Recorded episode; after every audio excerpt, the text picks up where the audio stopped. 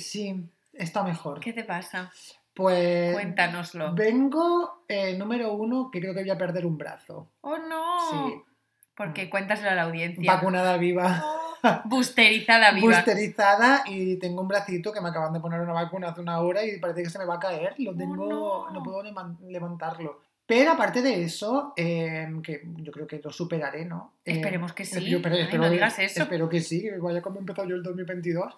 Eh, no sé, creo que es una semana un poquito triste. No. Sí, es una semana un poquito blue. Esta es, además, la semana. Claro, es que fue Blue ¿Verdad? Monday el lunes. Y a mí me está, me está afectando el, el jueves o incluso puede que hoy sea lunes y estemos grabando en un lunes, quién Puede sabe. ser, puede ser. Sí. Bueno, venga, Tengamos, ya está. tenemos todo el lunes feeling. Bueno, vamos a decirlo ya, la amiga soy yo y hoy es lunes. y puede que sea No Blue nos vamos a ocultar. Puede que sí. Puede que sí o puede que no, quién O puede sabe. que no. Entonces yo creo que esto, que el Blue Monday a mí me ha venido grande este año. Sí, cuéntanos un poco sobre el Blue Monday. ¿Qué quieres saber? ¿Qué es el Blue Monday? Pues un lunes. Ya, es el peor lunes Es que, ever. ah, mira, de hecho te lo voy a leer, porque lo he buscado en Wikipedia eh, y lo tengo aquí, mira. Ilústrame. El Blue Monday, de forma literal lunes azul en inglés, también conocido en castellano como lunes triste. Yo esto no lo sabía, ¿eh? Es un término dado generalmente al tercer lunes de enero, el cual Ujú. es calificado falazmente hasta la fecha. ¿Qué quiere decir falazmente? Pues como que no está demostrado. Ah. Como el día más triste del año. Oh. El término fue publicado por primera vez en 2005, o sea que todo fue una campaña publicitaria de Sky Travel y esto ya se ha quedado. Ah, ¿sabes? como combate el Blue Monday. Eh, sí, cual. exacto. Y era como que intentaban hacer mm, conseguir más reservas de hoteles o de lo que sea. Y me encanta lo último porque dice, el concepto es considerado pseudocientífico por no albergar principios me- metodológicos y ser desacreditado por otros científicos. O sea, me, me flipa. Me encanta que sea pseudocientífico. Y me encanta que diga por no albergar principios metodológicos. Y en plan, a ver, es, Es una enero. campaña. Primero, es una campaña de marketing y segundo, es enero. ¿Qué más mm, prueba científica Exacto. necesitas que es el peor mes del año? Sí. Nada bueno pasa en enero. No. Las rebajas. Y ni Y eso. ni eso, ya es que las rebajas no se lo quedan. No. Entonces, Ahora hablaremos de la ahora vamos a hablar, pero sí, es- em, volviendo a tu pregunta. eh, ¿Cómo estás, Blue? Estoy blue porque al final el Blue Monday a mí este, eh, esta semana o este año me ha venido un poquito grande, pero bueno, pasará. Mañana será martes y será peor que hoy, entonces se me, Será Blue Tuesday. se- se me olvidará que el lunes pues lo, lo recordaré como un día bueno en, en mi 2022. En tu baremo de la semana. claro, porque el Oh. benchmark, bueno, pues solamente puede, puede ir a peor. Entonces, bueno. Bueno. Pero bueno, este año tengo la... la como, como el 1 de enero fue... ¿Qué fue el 1 de enero? Sábado. como fue sábado, este, este Blue Monday ha sido antes.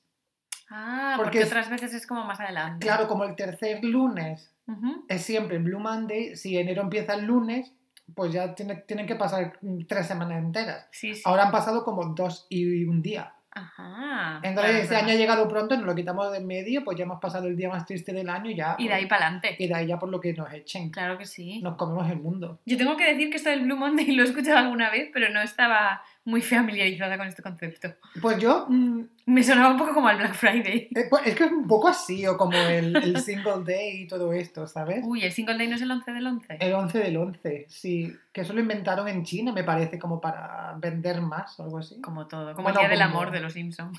Pues igual, pues igual, bueno.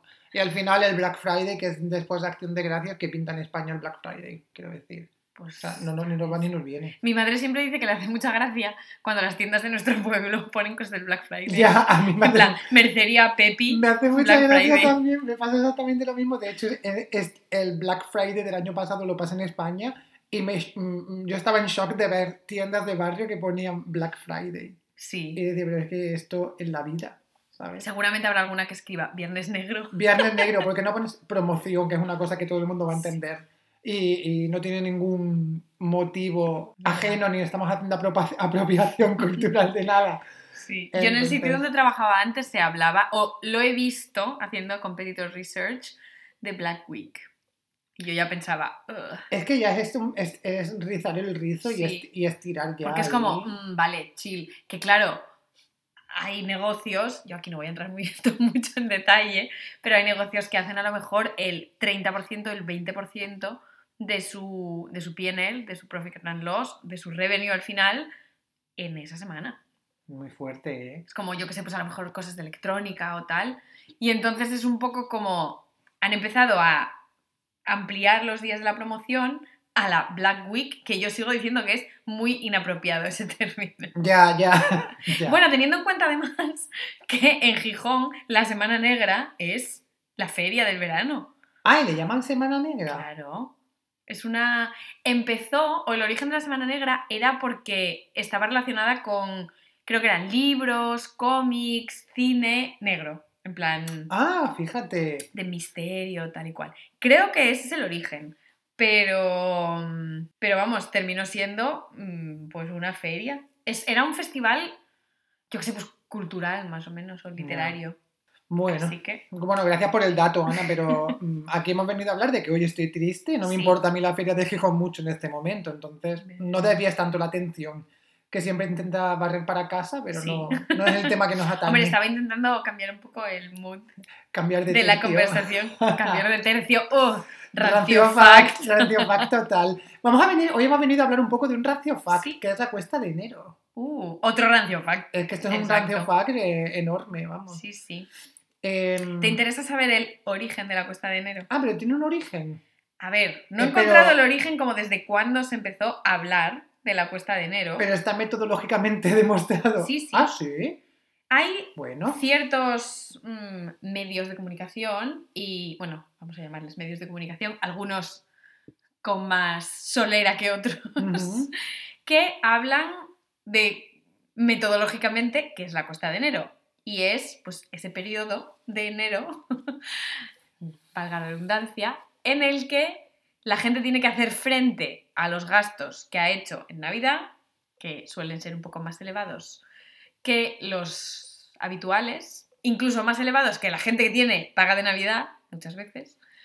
Y en enero normalmente entran en vigor también, pues hay subidas de precio, hay nuevos precios, hay inflación, etcétera. Se cierra además o se confirma la inflación del año anterior. 2021, lo estaba leyendo antes en, no sé si era Capital o uno de estos eh, medios de comunicación financieros, que hablaba de que eh, al cerrar 2021 con una de las inflaciones más grandes o mayores que se recuerdan, pues claro, 2022 trae una cuesta de enero peor. Toma ya. Venga, Es que la inflación de 2021 creo que era como el 6 y El pico. seis y pico. nunca era tan. O sea, yo nunca he visto una inflación tan alta. Sin saber yo lo que es la inflación. la inflación es la subida de los que sí, precios. hombre, que sí, que es la subida de los precios y Pues tal, sí, del, pues co- sí. del coste de la vida. Pero mm, es, es- es interesante, o sea, yo creo que eso eh, va- es el principal motivo po- por el que le cuesta el mucho a mucha gente eh, atravesar el mes de enero de una manera, pues no sé, como atraviesar cualquier otro mes, no solamente financieramente, sino también un poco mentalmente. Creo que la, la carga que supone decir, joder, no llego a fin de mes o me estoy gastando mucho dinero, mm, psicológicamente es muy alta, ¿no? Y Sí. estás un poco bajo presión. Y creo que el error aquí es mm, pues celebrar la Navidad con tanto exceso como la celebramos. O sea, no, Sí, no existe ningún motivo por el que tengamos que hacer millones de regalos, por el que tengamos que ir a 50 comidas y por el que tengamos que... mm, Hacer- mm, regalarle a todos tus mm, sobrinos una PlayStation. Sí, o yo qué sé, hacer hay- como que es un- es una época del año en la que todo está permitido porque es que eh, está orientada al consumo y cualquier, y cualquier evento está, está relacionado con gastarte dinero en comer, gastarte dinero en regalar Comprarte algo, vestido. en comprarte algo, tal. Sí. Y luego llega enero y al final te ponen las rebajas para que piques y sigas gastando dinero de ese dinero que ya te has gastado mucho, ¿no? Que sigas De gastando. tus deudas. Sí, básic- básicamente que te endeudes ya y al final mm, las rebajas a lo mejor duran cuatro días porque luego ya no hay nada y tú quieres ir pronto y llega a lo mejor el 10 de enero, te quedan tres semanas de mes y estás en la misma mierda. Sí. Y luego vienes de Navidad y dices, es que mm, he engordado 5 kilos, mi propósito era irme al gimnasio, ir al gimnasio y no me he apuntado todavía, ¿sabes? Y ya estás, en plan, estás sumido en la miseria y luego ya te llega el, bl- el Blue Monday en toda la cara y ya de esa no sales. Claro. Entonces Es que el Blue Monday te llega en plena cuesta de enero. Claro, es que está, eh, te puede hundir. Y Sí. aquí hay un factor muy importante también, que nosotros lo sufrimos, que es el, no tanto el frío, sino la oscuridad. Ah, Porque- tú hablas ahora de la cuesta de, de enero mental. Bueno, hablo un poco de la cuesta de enero, porque como ya te digo, que, que creo que hay varios factores, el económico por un lado, es decir... El económico es un poco el origen, ¿no? Sí, es el origen, pero también Luego- creo que está el mental de decir, joder, qué mes de mierda, porque al final, por mucho que a lo mejor no nos guste la Navidad, diciembre es un mes ok, que es guay, porque dices, bueno, al final voy a tener vacaciones, voy a Mm. ver amigos, me puedo dar un viaje, tal. Bueno, te motive más la Navidad o no, eso está ahí y... mm, Y tienes vacaciones aunque sea. Ex- Exacto, tienes vacaciones y vas a hacer algo un poco especial que a lo mejor no haces otro mes, Mm. ¿vale? Pero cuando llegas a enero, que todo parece malo, que te has gastado mucho dinero, que mm, no estás cumpliendo tus propósitos, que tal, llega un mes súper largo en el que no hay nada que look forward to, ¿sabes? Que no hay nada que digas, tengo ganas de que llegue esto porque no hay nada. Entonces lo único que puedes hacer es como sentarte en tu casa y esperar a que deje de llover y a que deje de hacer frío, que van a pasar nueve meses, ¿sabes? O sea, Sí. es, un, es un mes un poco de mierda en ese sentido. Entonces yo creo, estoy haciendo aquí un monólogo, pero Sí, bueno, sí. tú sígueme. Lo estás explicando muy bien. Pero yo creo que, mira, y esta es una técnica que yo he empleado en los últimos años, es, en enero creo que el, la- el error que se comete muchas veces es decir, eh, no, empieza el año y voy a ahorrar, porque en Navidad me, me he gastado mucho dinero, entonces voy a ahorrar Hay ahora. que ahorrar antes de gastar. Eso es así. Claro, hay que, yo creo que eh, eh, hay que gastar menos en Navidad y gastar un poco más en enero y darte caprichos. O sea, yo creo que hay que empezar el año... Para combatir la cuesta de enero. Claro, hay, hay que darte caprichos para decir "Mm, qué bien estoy empezando el año y qué contento estoy con hacer todo esto, ¿no? Y otra cosa que también ayuda mucho es tener algo planeado, algo como que te guste mucho, planeado para eh, principios de año. Ujú. Es decir, no esperes a mayo para irte de viaje. Sí, O no esperes a coincido ahí. verano para decir me voy de vacaciones. Aunque sea, hazte un fin de semana largo con una amiga con un amigo y vete a tomar por el culo, ¿sabes? Pero ya tienes algo ahí que vas a hacer. Sí, ¿sabes? yo ahí coincido contigo. Porque si no tienes nada, pasan las semanas y pasan las semanas y dices, es que no, no hago nada con mi vida. Mm, Solo trabajo y, y lloro. Si es Ya, es no hago otra verdad. cosa. Sí, no, yo ahí también lo creo. Sí que es verdad que yo aquí tengo que también hacer un pequeño disclaimer. Porque yo esto hubo un año en el que lo hice, que me fui de vacaciones muy pronto en enero, igual era el 10 o el 11, dos semanas, pero te tienes que ir a un sitio donde haga calor. Ah, claro. Porque si te vas a un sitio donde haga más frío, incluso de donde tú estás, o te tengas que comer, yo qué sé. Viviendo en Berlín, difícil está. Exacto. Pero yo, por ejemplo, estuve esas semanas en enero de 2019, fue, me fui a Sudáfrica, tres semanas. Eso fue en 2020, como ya hablamos en el episodio No, fue anterior. en Ya 2019. lo sé, sí, de broma. ¡Ah! Te ha puesto, te ha puesto una cara muy Y seria. yo no, pero no, es verdad. No, fue en 2019. Fue en 2019. Pero que yo estaba equivocado que pensaba que había sido en 2021, imagínate. Imagínate. Te pasó 2020 que no existe Total. en tu mente. No, no, 2019. Pues eso, fue uno de los años en los que me fui de viaje antes, en el año, y recuerdo el invierno como muy llevadero, porque enero, que es normalmente el mes como más conflictivo en ese sentido, pues se me hizo mucho más corto, claro, al estar casi todo el mes fuera. Pero sí que ayudó mucho en el estar en un sitio donde hacía calor. Y cuando me fui el año siguiente de vacaciones, me fui en febrero. O sea que tampoco... El Ya. 1, el 1 de febrero además. Ya, creo que el 10 de enero, de hecho, es demasiado pronto para irte de vacaciones. No, yo creo que no. No coincido contigo, nunca es demasiado pronto. ya, pero Podría luego, ser el 28 de diciembre, fíjate. pero luego llegas y dices, bueno, todavía queda enero. ¿Sabes? Luego llegas y dices, es que el invierno queda mucho. Claro. ¿Sabes? Pero bueno, estás moreno, se te, estás se te- contento. se te va el moreno en nada y no lo luces. Mm, se te hace, no sé, a mí se me hizo mucho más llevadero. No, puede, sí, sí, sí, sí, puede ser. Para combatir este rancio fact hay que ser, mm, ¿cómo se dice? Progresivos mentalmente. Ya, ya. Y fíjate, estaba, estaba pensando ahora en una cosa, digo, a ver, lo de darte un viaje y darte eh, el capricho. capricho. creo que es lo ideal, lo hagas en enero o en febrero, vale.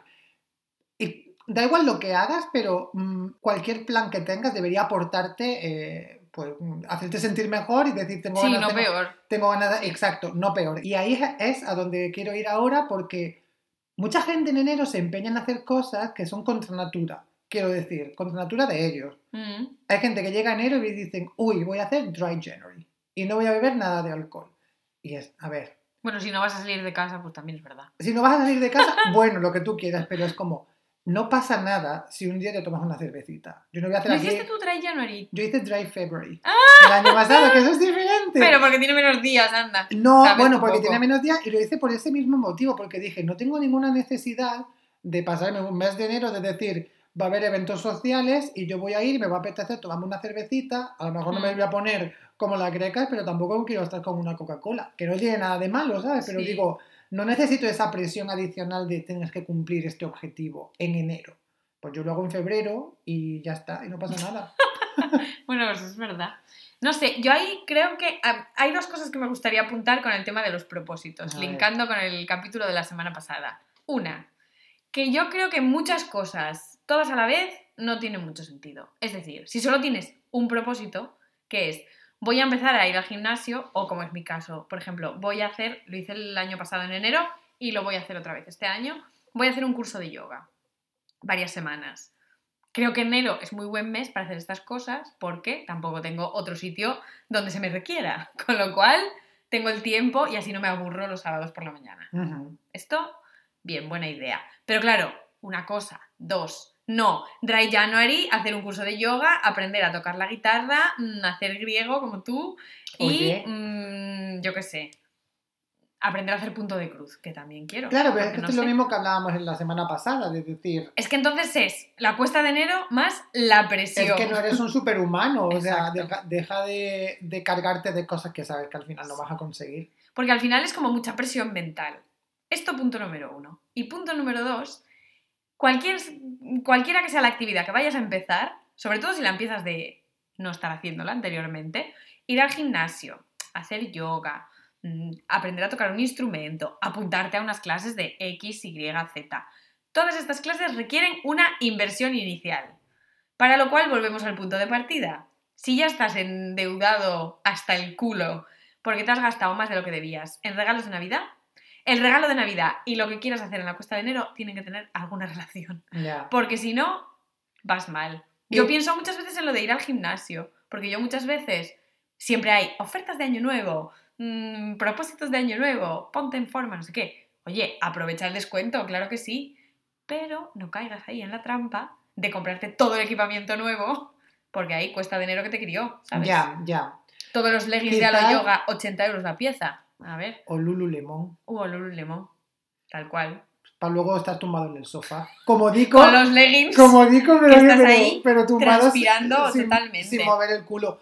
Quizá ahora que te estaba mm, escuchando ligeramente, tampoco estaba prestándote mucha atención. Pues muchas gracias. Yo he escuchado tu monólogo, ¿eh? Pero A ver, ¿qué? mm, quizá el, el, el kit de la cuestión aquí es centrarte en enero en ganar dinero, a lo mejor. O sea, Claro. Yo creo que el, el kit, el kit, el kit de la cuestión es prevenir, como en todo en la vida. Quiero decir, tú llega diciembre, nosotros que nos recibimos en Alemania, paga de Navidad, paga extraordinaria.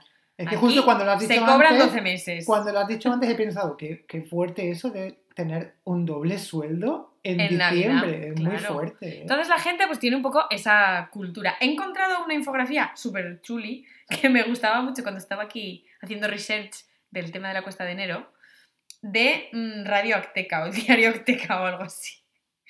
Y está súper bien porque te da como las, los tres, las tres causas de la cuesta de enero. Y pone, una de las causas es em, el exceso de gastos y otra es no tener tantos ingresos, que al final no son lo mismo, pero las dos te llevan a la misma... O sea, no tener tantos ingresos en enero comparado con diciembre, quieres decir. Exacto. Pero solo para la gente que, que, Que cobra tenga la paga. la paga, claro. Pues para la gente que no, más a mi favor. Bueno, pero ¿Cómo quizás si no cobras, gastos? ya, si no cobras doble, a lo mejor también gastas menos. O sea, En gastas, el, en el mejor de los casos. gastas más que en otros meses, pero no gastas tanto como la gente que cobra doble. En proporción, quiero decir. Claro, esto sería el caso ideal. Pero aquí dan otra segunda causa. Vaya, que esto sí que lo han analizado, ¿eh? Sí, sí. Esta infografía es fantástica, que es la falta de cultura financiera. Mm. Es decir, tú tienes cero inversiones y solo te vas a comprar, pues no sé, como la que se compra, no sé si habéis visto ese meme, una que se compra una PlayStation como inversión. Como inversión. Sí. Pues no lo sé, porque le preguntan, ay, ¿y por qué no te quieres comprar nada para invertir? Y me dicen, no, yo mi PlayStation es mi inversión. Bueno, es una inversión en ella, no tiene por qué Claro capitalizar esa inversión de ninguna manera. Entonces, yo creo que otra de las causas es un poco esa, el no tener un monitoring de los gastos, el pensar que tú tienes el mismo ingreso que cada mes normal, pero, mm, oye, no calcular tampoco cuándo vas a hacer según qué inversiones, porque apuntarte al gimnasio, vuelvo otra vez a lo mismo, es una inversión. Ya, es una inversión y no, y no es barata al final, ¿sabes? Exacto. Porque aparte de tener que pagar una cuota y todo esto, por lo que tú dices, comprarte equipamiento y tal, que eso también te motiva, quiero decir. Si vas al gimnasio con la ropa raída de Decathlon, pues dices, qué raída". vergüenza. Pero si tú vas ahí luciendo un Lululemon y un top maravilloso, pues te apetece ir al gimnasio. Eso Claro. también es normal. Sí, sí, no, yo ahí coincido. Y al final, en muchos casos, yo creo que es un poco la combinación de, la combinación de las dos. Pero sí, a mí me, me ha gustado esto de lo de la falta de cultura financiera, que la gente mm, vive un poco por encima de mm, sus posibilidades durante. Navidad. Eso también es un rancio fax gigante, Sí. vivir por encima de las posibilidades. Porque a mí esto me gustaría un poco mm, entrar o divagar un poco sobre vivir por encima de nuestras posibilidades, porque la gente se hace unos regalazos en Navidad, que yo a veces veo Instagram y digo, chica, Su primer Luis. Eso Por no fue- ejemplo. eso fue selectividad, que es incluso peor. bueno, pues imagine. A ver, eh, sí, bueno, podemos hablar de esto, claro, al final es tu podcast, ¿no? Yo aquí vengo, vengo de invitado un poco. Eh, No, claro, porque mucha gente habla, pues eso, de el periodo de Navidad en concreto. Pero claro, es que si te pones en unas semanas antes de Navidad, está Black Friday. Con lo cual, la tercera causa que dan aquí en... ah, Es Azteca Noticias, no Radio Azteca, que me he equivocado. es los gastos excesivos que van hasta tres meses atrás. claro, porque la- Hay un la montón de sales events. Claro, y porque la Navidad, si, No tú los te- si- si lo piensas, claro, la Navidad ya está presente en promociones, en supermercados y todo esto desde octubre. Claro. Entonces ya estamos en el mindset de gastar, ¿no? Porque igual tú hablabas de, de prevenir gastos, ¿no? Pero igual la gente está. Mm, Lo que, lo que prevé en realidad es la Navidad. Entonces ellos Exacto. gastan por adelantado en lugar de ahorrar. Prevén más. que van a gastar más. Claro. Eso es un poco lo que Pero simplemente pensaba. prevén que van a gastar más, como decir, yo voy a gastar más, pero no voy a hacer nada para evitarlo. ¿Sabes? En plan, Sí. no están siendo, pre- están siendo previsores en el sentido de te estoy diciendo que esto va a pasar, punto. Ya está. Y no son como yo, que yo ya sabéis que lo que digo que va a pasar, pasa. Ya, tú- ya dijimos que vaticinas muy bien eh, El fu- futuro. el futuro. El mío sí. Pero querías hablar eso de, de De la gente que vive por la de gente, sí, la gente, que, bueno, el tren de vida, ¿no? Y de los regalos que se hace la gente Sí. en Navidad. Yo reconozco, a ver, que en mi familia nos hacemos regalos, pero no nos hacemos el plan, el regalazo, Un Luis un Luis ni nada. Y además, yo he optado por ser muy práctico y preguntar en plan, oye, ¿necesitas algo? ¿O te Ah, vas a comprar algo? guay, muy bien. Porque yo entiendo la lógica de, mm, bueno, y, y la sensación de que alguien te regale algo que lo ha pensado esa persona para ti y decir, Sí. bueno, esta persona ha dedicado un minuto de su vida a decir qué le puede gustar a él o a ella o a Ujú. ella, me da igual, ¿no? Pues no sé, un disco de Miguel Bosé, por ejemplo, y decir, bueno, por lo corto de mi vida y nunca más amigos, ¿no? No, pero es verdad que cuando... O unas botas de Versace Sports. Eso te lo han regalado a ti. Sí. Lo tenía que decir si no iba a explotar. Si no, está, está Pero que sí, revienta. he recibido eso mm, como regalo. Pero no, que, que creo Que me hubiera servido mucho que me hubieran preguntado, oye, ¿necesitas unas botas de Versace Sports? Y yo hubiera dicho, no, claro, o- pero yo creo que, que, que, wherever it is, Versace Sports. que te regalen algo que lo ha pensado alguien para ti con toda la intención del la buena intención del Sí. mundo es guay. Pero al final, si te regalan algo que no te gusta O que O no te te- sirve. o que no te sirve, también está el compromiso de decir, ay, es que lo quiero cambiar. Es que no lo quiero, ¿sabes? En plan, que, que yo creo que tengo una, un approach mucho más práctico para los regalos. Es decir, yo primero pregunto. ¿sabes? Si no hay nada, o puedo preguntar al entorno, imagínate que tengo que regalarle algo a mi hermano, pues le pregunto a su mujer, le pregunto a mi madre, ¿sabes? A ver si se les ocurre algo. Y si no se les ocurre nada, pues yo pregunto directamente a la persona, de decir, oye, necesita algo, Sí. en plan, tal. Y yo este, esta Navidad, básicamente, mm, me preguntaban en plan, ¿qué quieres? Y yo pedí una licuadora, quería una licuadora, Oye, pues claro, es un guay. regalo súper práctico, en plan, un regalo adulto y tal, y oye, súper contento con mi, con mi licuadora para hacerme mis cleansing juices de enero. Madre mía. no, me- no la he estrenado todavía, tío. Uh, Fatal, ¿Ese es tu propósito de año nuevo? No, es que la me lo tengo- has contado en el capítulo anterior? La tengo en España. Vaya. La tengo en España, Ah, fíjate. Ay, pues sería muy guay. era para mi cocina de España, que la tengo medio vacía, entonces dije, quiero una... Es una, no es una licuadora, es una batidora americana de estas de vaso. Ah, que al final es como una licuadora, ¿sabes? Que Sí. hace un poco la función. Pero es que quise hacer salmorejo en Navidad y no tenía batidora y compré tomates. y luego fui a hacerlo y no tenía batidora. Oh, Metí un pedazo de ensalada y de tomate. oh. Bueno, pero es Entonces guay. dije- en dije, realidad. un un más. regalo necesario. Un eno más. Digo, bueno, pues ya que me han preguntado, pido una licuadora una batidora de estas de vaso y, y ese fue mi, uno de mis Después eso regalos. es guay. sí. Una cosa, no sé. Práctica, útil, claro. Sí. Yo es que al final, pues, algo que vaya a usar y que necesito. Sí, no, es verdad. Y además, muchas veces es casi más guay que te regalen una cosa que saben que te va a gustar, aunque sea, me lo invento, mm, no lo sé, una caja de un té que no puedas encontrar en tu país. Es que esto es- me lo han regalado a mí. Ah, wow. Pues me han regalado un té mm, biológico, la madre de mi novio, que yo siempre lo pruebo cuando voy a Bélgica. Y ese en concreto, con esa mezcla concreta, pues nunca lo había encontrado aquí y me ha regalado una bolsa. Y yo tan contenta con mi té que me he ¿Y venido. de qué es el té? Se llama Women Power. Uh. Tiene un poco de todo. Tiene turmeric, eh, cúrcuma, tiene lavanda, tiene jengibre, canela. Bueno, pero qué Es mix de cosas, delicious. Está ¿no? Es buenísimo un poco un además. cóctel de amor. Sí, está súper, súper bueno. Y normalmente siempre que me lo tomo me deja como muy bien la tripa, fantástico. No es como el clásico té de Berlín con hinojo y anís, que es lo único que hay. No, hay muchos más. Pero Ay, tío, qué asco el hinojo.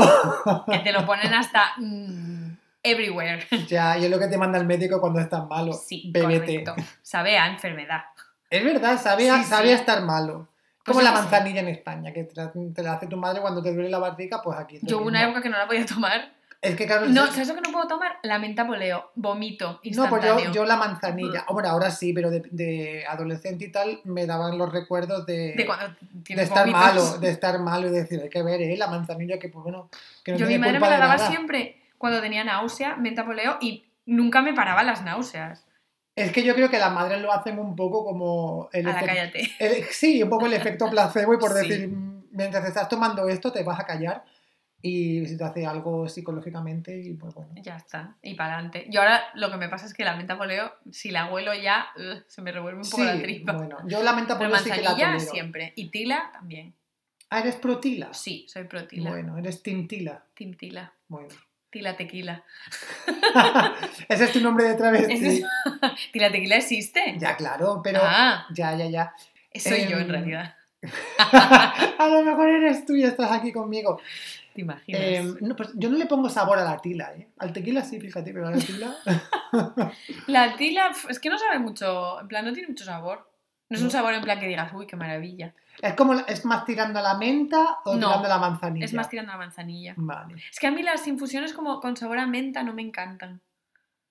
Mm, Mm, ya. En plan, sí, pero... uf, A mí me gustan las infusiones que saben, em, pues tipo, por ejemplo, que tienen como un toque de jengibre, ¿no? Que saben así como un poco fuertes, pero que Hmm. te despejan sí, la nariz, ¿sabes? Que... em, sí, como el jengibre, como- cúrcuma. por sí, todo lado. eso a mí Sí. me gusta. Sí, Ah, a mí sí. también.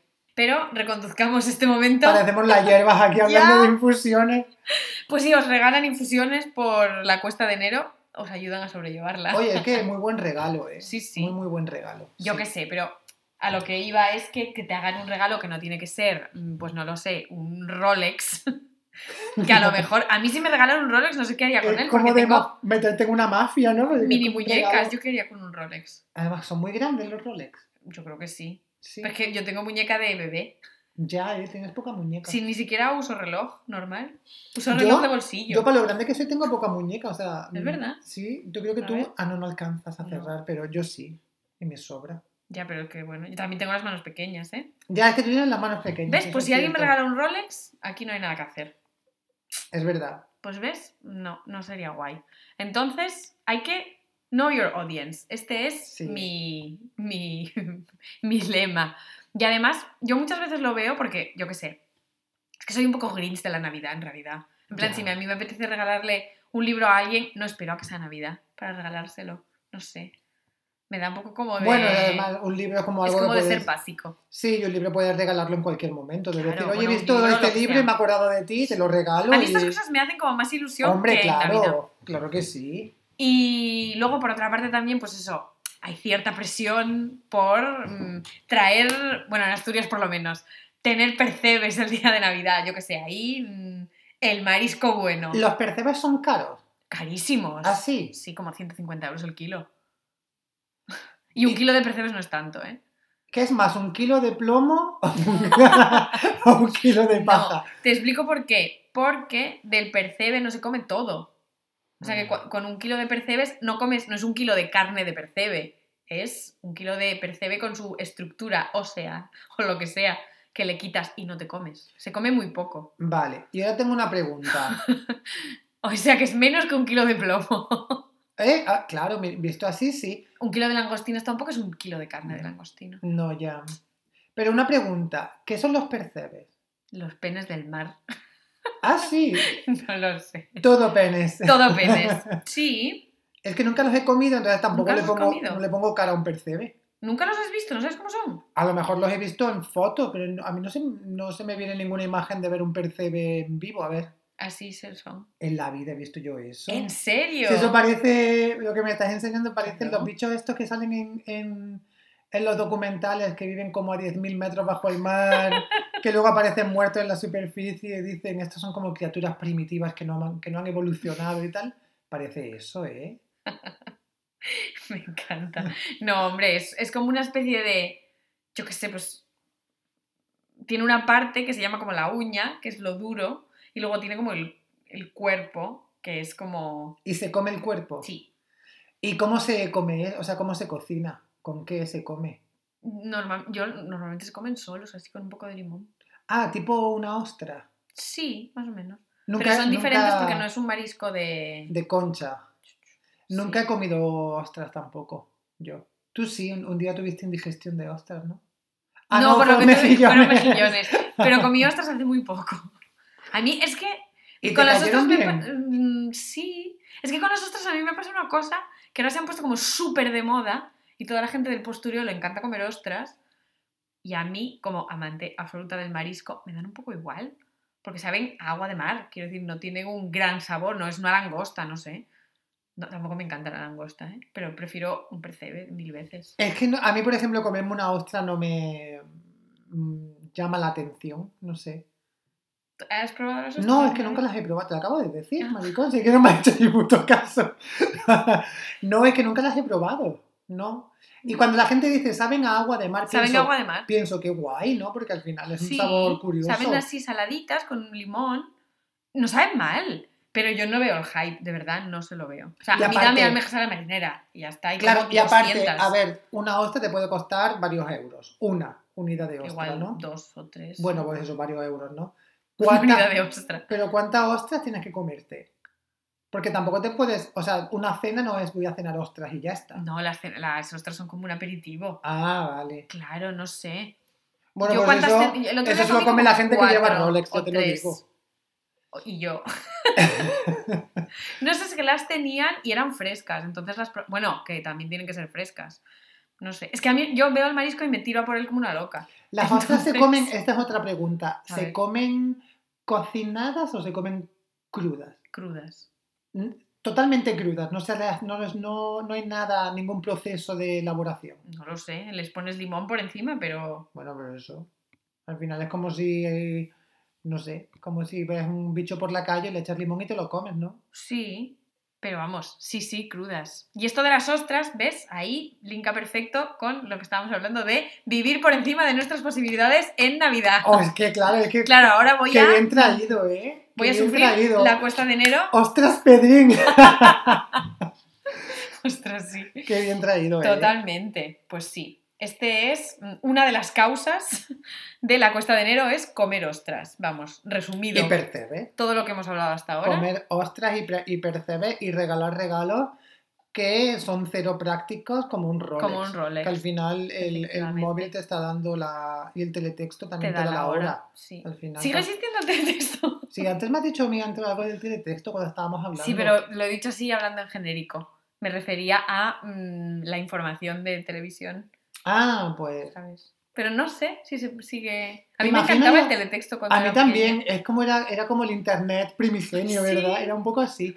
Y había hasta eh, dibujitos. Era genial, era, era súper super kitsch. Seguro que mm, el moderneo actual o el moderneo de un futuro próximo se... cuelga fotos en el teletexto porque es lo más. sí. Ya verás. Es un tú. poco la Game Boy. Eh, total. Seguramente que los indies del futuro. Exacto, se van a hacer teletexters. Teletexters, Dios mío. Ahora quiero mm, abrir otro tema, Uy, abrir otro melón, que lo hemos tocado antes muy brevemente, pero para mí también es una de las causas fundamentales de la cuesta de enero, ¿qué? las rebajas. Y la Sí, estafa que sí, suponen. Sí, es que es una estafa piramidal. Sí. Sí. Yo tengo que decir que odio las rebajas como concepto.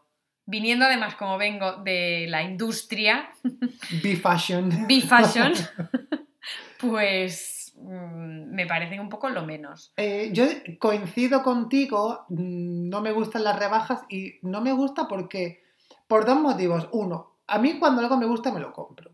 Y si se me pone entre ceja y ceja me lo voy a comprar y digo, Si es "Sí, un vale". Rolex también. si es un Rolex también me lo compro y ya está, ¿sabes? Para mi mini muñeca. Pero ta- el segundo motivo por el que no me gustan las rebajas es porque tienes mm, quizá un poco la presión de encontrar algo que te guste, que te lo quieras Sí. y que te lo quieras comprar de verdad, ¿sabes? Y realmente en las rebajas no se encuentra nada. Es que eso no- es una leyenda urbana. No se encuentra nada que necesites ni se encuentra nada que te guste, porque es como Sí. que ponen un poco mierda en todos Bueno, las sitios. rebajas es un sales event, que no sé cómo se dice esto en español, pero es un evento dentro del calendario de, bueno, pues de B-Fashion Para quitarte para material de quitarte el overstock. Claro. Claro. Es, no es nada más. Por eso hay nueva colección en paralelo con las rebajas. Claro. Porque lo que tienes es lo que no has vendido, ni Y más luego ni el ojo siempre se te va a hacer la nueva colección y ya Claro. está. Y yo si voy de rebaja y veo de nueva colección, que esa es también un- una actitud de decir, no, esto no me lo compro porque no está rebajado, es de nueva colección. Y es como, amiga, hay una rebaja del 20%, quiero decir, que no te vas a ahorrar Es eh, que al final-. Yo lo que creo que es que si es una cosa que necesitas, me lo invento. Mm, me voy a ir a esquiar y no tengo esquíes. Esquís. bueno, Pues tú vas- puedes decir esquíes o esquís, puedes decir lo que tú quieras. No sé. Ostras. Ostras, Pedrín. No, pues eso. No tengo o no tengo mono de esquí. Quiero decir, ahí ya depende de ti. Seguramente va a haber monos de esquí rebajados. Pues cómprate uno que esté rebajado. No te Ya. gastes 350 euros en un mono de, de North Face como el de Ned Flanders, yo qué sé. Ya, y luego volvemos, es lo Porque mismo. eso es una necesidad. Totalmente, volvemos al. eh, Es, es lo mismo que, por ejemplo, el Black Friday, ¿no? Si tú Mm. dices, ay, necesito eh, un nuevo objetivo para mi cámara de fotos, o necesito. Pensé que decías un nuevo objetivo como un nuevo propósito. no, porque Black Friday, claro, se extiende algo a. a- Es más a como más- electrónica. Claro, tal. más cosas que no Sí, solamente ropa, ¿no? O necesito unas nuevas zapatillas de correr, por ejemplo. Por ejemplo. Pues dices, bueno, me espero a rebajas o me espero a eh, Black Friday o algún tipo de evento así, porque sé que voy a encontrar algo que supla eh, esta carencia, ¿no? Sí. Porque me faltan unas zapatillas y necesito una y las voy a encontrar. Exacto. Otra cosa es que si tú dices, no necesito nada, pero voy a ir a las rebajas. Exacto. Ir de rebajas. Eso es un error. Eso es un error. Y encontrar cosas, por mucho que vayas con tu lista de cosas, no sé qué, necesito un abrigo beige. Hombre, no va a ser más bonito el de nueva colección que el que esté ahí de overstock, podrido, lleno de pelos de gente. De polilla. No, no, no, no. Hombre, obviamente, eso ya es una Sí. estrategia de marketing más vieja Es que la que tos. el ojo siempre se te va a ir a la nueva colección. Y además está puesta en la tienda estratégicamente para que sea lo primero que veas. Y cuando tú ves una cosa que te ha gustado, da igual cuanto mires que nada te va a gustar más que lo primero que viste. Exacto. Eso también es así. Eso también es así. Las rebajas solo funcionan cuando te vas a comprar una cosa, yo diría de lujo. En plan, no un Rolex, pero pues no lo sé, un bolso de firma o un abrigo caro o algo así. Exacto. Pero tiene que ser una cosa que ya tengas un poco ojeada, es Sí, decir, y que sí. sepas que se va a poner de rebaja. Que no es una decisión que dices voy a tomar en cinco minutos. Es decir, si hay algo que te gusta, imagínate, te quieres comprar un bolso de 500 euros y entre rebajas te puedes ahorrar 200 o 100, pues oye, es una rebaja Claro. considerable. Pero si tú te vas a Zara y en lugar de gastarte 50 euros en unos vaqueros te gastas 40, pues digo, con 10 euros, Pues no te vas a bienvenido, salvar. Sí, bien- sí. bienvenido sea, pero al final... No te eh, vas a sacar de la cuesta de las has pasado putas en Zara, no te han hecho ni caso los dependientes, y has hecho una cola de una hora por ahorrarte 10 euros, ¿sabes? O sea, Exacto. tú mismo. Y al final seguramente que te vas con algo ojeado para comprarte de nueva colección. Claro, es que Aparte de los 10 euros esos. Que Marta Ortega sabe mucho, ¿eh? Sí, sí. Además, está ahí de Boss Woman. No, vaya. El otro día leí una noticia sobre ella que había eh, vendido un hotel Mm. en, en Nueva York o en algún sitio por 50 millones de euros. Oye, Digo, anda, hija. muy bien. Ole. ¿Será que Ole tú. le hacía falta vender algo? Vamos, porque... Están a tope con el real estate. Sí, Por sí, lo visto. sí. Y hay otra cosa que ahora yo estaba pensando, aparte de las rebajas, porque yo me acuerdo además, yo cuando era más joven, no sé cuándo se hacían estas cosas de ir a las rebajas, vamos de rebajas, no sé qué. Yo hace, bueno, hace muchos años que no voy a una tienda en plan física. Creo que la última ya. vez que estuve en una tienda fue contigo hace un año más o menos, cuando fuimos a Arquette el año Y es que pasado. hace, un, hace más de un año ya. Sí. Es Fui, muy fuerte. no, fui otra vez que fui a que a comprarme unas medias. Esto lo vamos a cortar, esto no quiero que lo escuchéis. Pero sí, he entrado en un Bershka. Bresca. Y me, y me da, me da, um, ¿cómo se dice? Urticaria. No, estática. Ah, ya, Las- como la corriente, ¿no? que hay me dan estática. Sí, sí. Me fui a comprar unos, unos No, pero este fin de vamos a ir a Arquette, venga, para, para pasar esta cuesta de enero, que vamos. Como si hubiéramos tenido paga extra, que no. Pero a mí me gustaría, antes lo has dicho así un poco de pasada, pero creo que teníamos que terminar el episodio con algunos consejillos, Ah, tips claro. and tricks, Tips, ¿no? para pasar la cuesta de enero un poco más Sí, porque al final mucha gente nos ha preguntado en plan que, qué, qué consejos daríamos para pasar la cuesta de enero. Y cómo editamos nuestras fotos. Eh, pues venga, vamos a, a dar algunos consejos. Si quieres, Venga. mm, yo doy uno, tú das otro hasta que nos Y hasta que no tengamos más. hasta que nos quedemos sin consejos. Yo el primero, que me voy a repetir un poco, pero es eh, tener algún plan eh, muy a corto plazo después de pasar fin de año, ¿no? Es decir, yo por ejemplo, voy a dar el ejemplo de este año, el primer fin de semana de febrero me voy a Italia, por ejemplo, con un amigo de fin de semana que no es nada como súper especial, pero ya es más especial que estar aquí pudriéndome en Berlín. Gracias. entonces, Ana, desde aquí, mm, saluda. entonces dices, bueno, no, no va a pasar en enero, pero al final, eh, cuando ya llegue la segunda quincena de enero, bueno, ya estamos en ella, yo puedo, mm, ya estoy mentalizándome de, ay, en dos semanas me voy de viaje, pues a ver qué me llevo, a ver el check-in del avión, no sé qué, eh, cuando me voy al aeropuerto, pues ya estás en ese mindset que mm, ese viaje ya te ocupa espacio mental, que creo que es lo importante. Sí. Entonces, un mm, consejo número uno, hacer algún plan chulo, interesante, eh, para los primeros 45 días del año. Me gusta, es Sí, guay. Incluso, incluso para la cuaresma, para los primeros 40 días, como el episodio, En el episodio pasado. anterior nos dio fuerte con la cuaresma, Sí. a mí sobre todo. Pues, pues eso, en cuaresma Sí. vivid la vida. Exacto. Mira, este me gusta, me lo voy a aplicar yo también. bien. Este año no me lo he aplicado, ¿ves? No voy a ningún sitio. Mal, Hasta por lo menos marzo o abril. jolines. Bueno, no, mentira, voy a España la semana que viene. Tócate, anda que amiga. Pero no son vacaciones, no es viaje de Bueno, pero- placer. bueno, no es viaje de placer, pero ya tienes una ruptura de la Sí. rutina, que es lo que interesa aquí. Sí, sí. Pero yo aquí voy a hacer un- una especie de consejo half-half. A ver, que es buscarle un poco la vuelta a la rutina. Es decir, porque a mí me gusta tener una rutina hasta cierto punto. No me gusta, en plan, vivir, yo qué sé, levantándome todos los días a las 2 de la tarde.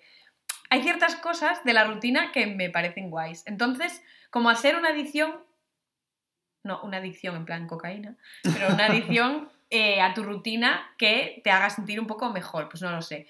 Yo hace un par de años me compré una cafetera nueva.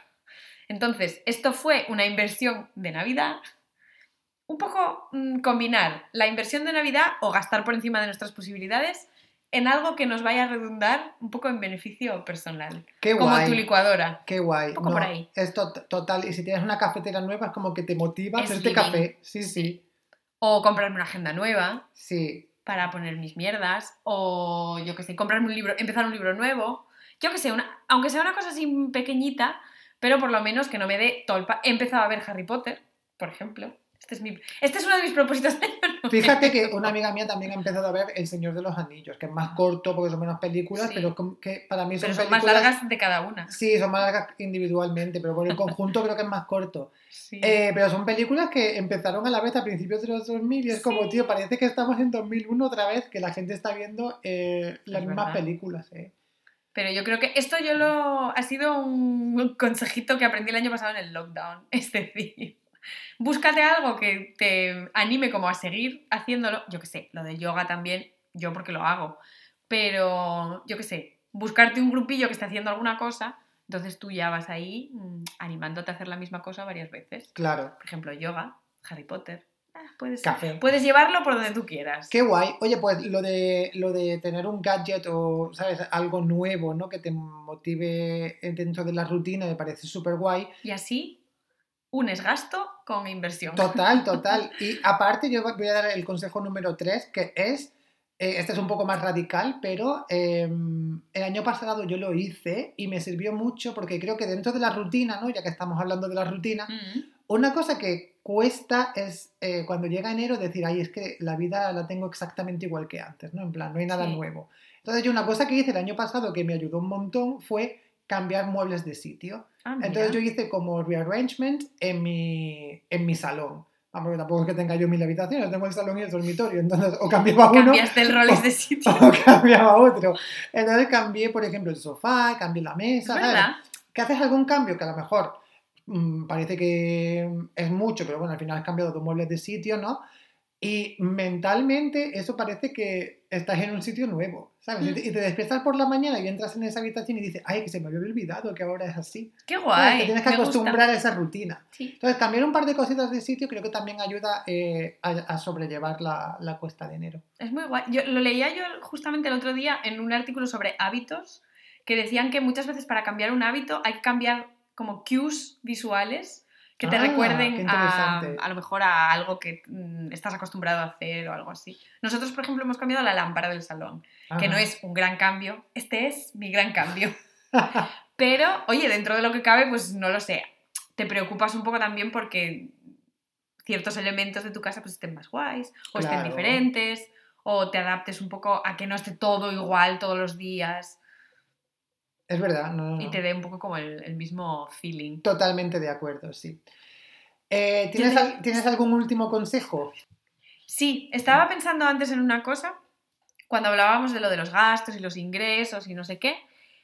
No es un consejo como tal para, para mm, prevenir la cuesta de enero o para evitar la cuesta de enero, pero es una cosa que a mí me gustaría hacer y soy muy inconstante haciéndolo y creo que es muy útil en general, a lo mejor no solo para la cuesta de enero, pero forever and ever, que es tener o en tu app del banco o con papel y boli un tracking de gastos. Ah, claro. Creo que esto es súper, súper útil Sí, sí. y yo soy mega inconstante en, en hacer un tracking de verdad y en hacer capping de mis gastos y en decir, ay, pues este mes me he pasado. ¿Por qué? ¿Qué he comprado? ¿Qué no he comprado?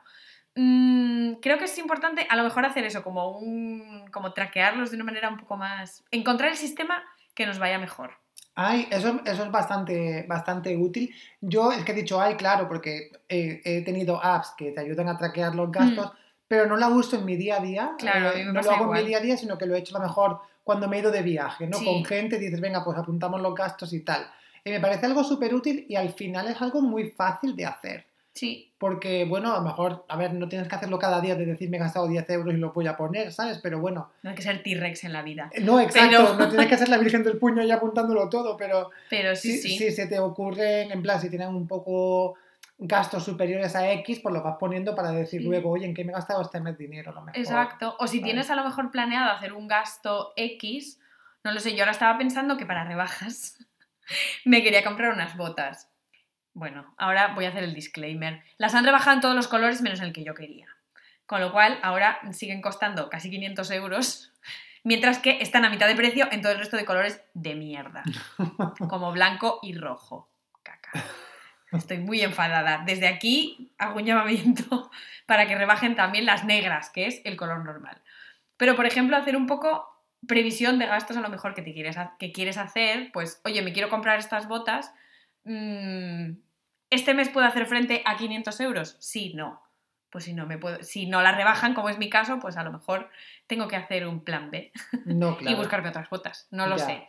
Pero ese tipo a lo mejor de planning ahead, de, de algunos gastos o de algunas cosas que, yo qué sé, que quieres cambiar el sofá o que quieres tapizar el sofá, pues no sé. O comprarte un Rolex. o comprarte un Rolex, por ejemplo.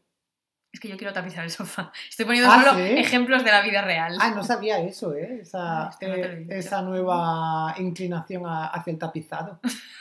Bueno, no lo voy a tapizar yo, ¿eh? Bueno, quién sabe, a lo mejor acabas tapizada. No me lo van a tapizar los de Bolia, que van a venir aquí. Anda. ¿Y lo tapizan aquí en casa? No lo sé, igual te lo vienen a recoger. No lo tengo claro. Uf, bajar las escaleras. Ya, ¿eh? No sé muy bien cómo es. Pero bueno. Bueno, ese es, un Otro problema, proyecto. ese es un problema que ya, ya llegaremos a él. Otro tip que se me acaba de ocurrir, no entrar en proyectos, sí cambiar cosas de casa, de sitio, sí mover, sí a cambiar las cues visuales, no a los proyectos de bricomanía. Ya, bueno. Para mí es un claro no. Pero eso va ligado a los propósitos de decir lo que hablábamos en el episodio anterior de no te propongas eh, hacer cosas que... De las que va a salir peor. Sí, de las que vas a salir peor, pero también no intentes ser quien no eres. Exacto. Es decir, si tú no sabes eh, montar un puzzle en 3D, no te compres un puzzle en 3D. O si tú no sabes mm, hacer una estantería, no te compres un kit de hacer estanterías, ¿no? Y, y ya está. Yo es que no sé si es una cosa alemana, pero vamos, mm, en mi entorno cercano, es decir, en mi edificio, hay demasiada gente haciendo bricolaje desde hace una semana. Y es como, stop. Ah, ¿los escuchas? Sí, sí, sí. Están o colgando estanterías o colgando cuadros, porque además no es una obra. Es gente más bien como haciendo ruidos con taladros. Oh, wow. Y es como, stop. Jolín, Y además he visto ya como residuos de bricolaje. anda. Para mí es un claro no al Y bricolaje. pronto verás en plan desastres de lado del La pajarera de. Homer, Total, la barbacoa. Total, total, total. Bueno, yo creo que con estos cuatro consejos, incluso cinco o seis, ya no me acuerdo Un los que hemos dado, sí, eh, Ya lo tenéis. La audiencia está preparada para afrontar lo que queda de cuesta de enero, porque realmente es poco. Yo creo que si no, la- si no superan las dos semanas que quedan, es que hay gente de mierda que no merece escuchar nuestro Exacto. podcast. Entonces, bueno, Ya lo tenéis, o sea, ya hasta está. aquí, hasta aquí Hasta hemos aquí. llegado. Nosotros ya hemos compartido suficiente sabiduría. Y... Esto otra gente lo hace eh, previo pago, ¿eh? Con Hombre, lo cual, claro, ya, ya hablaremos nosotros de, de cómo capitalizamos esto. sí, lo siguiente es meternos en IM Mastery o uno de estos másters de desarrollo profesional y personal. Vamos a ser coach también. Exacto. Bueno, pues nada, pues hasta aquí hemos llegado. Sí. Nos vemos Nos ya, nos vemos en febrero porque necesitamos unas vacaciones. Necesitamos una pausa. Total. Venga. Chao. Chao.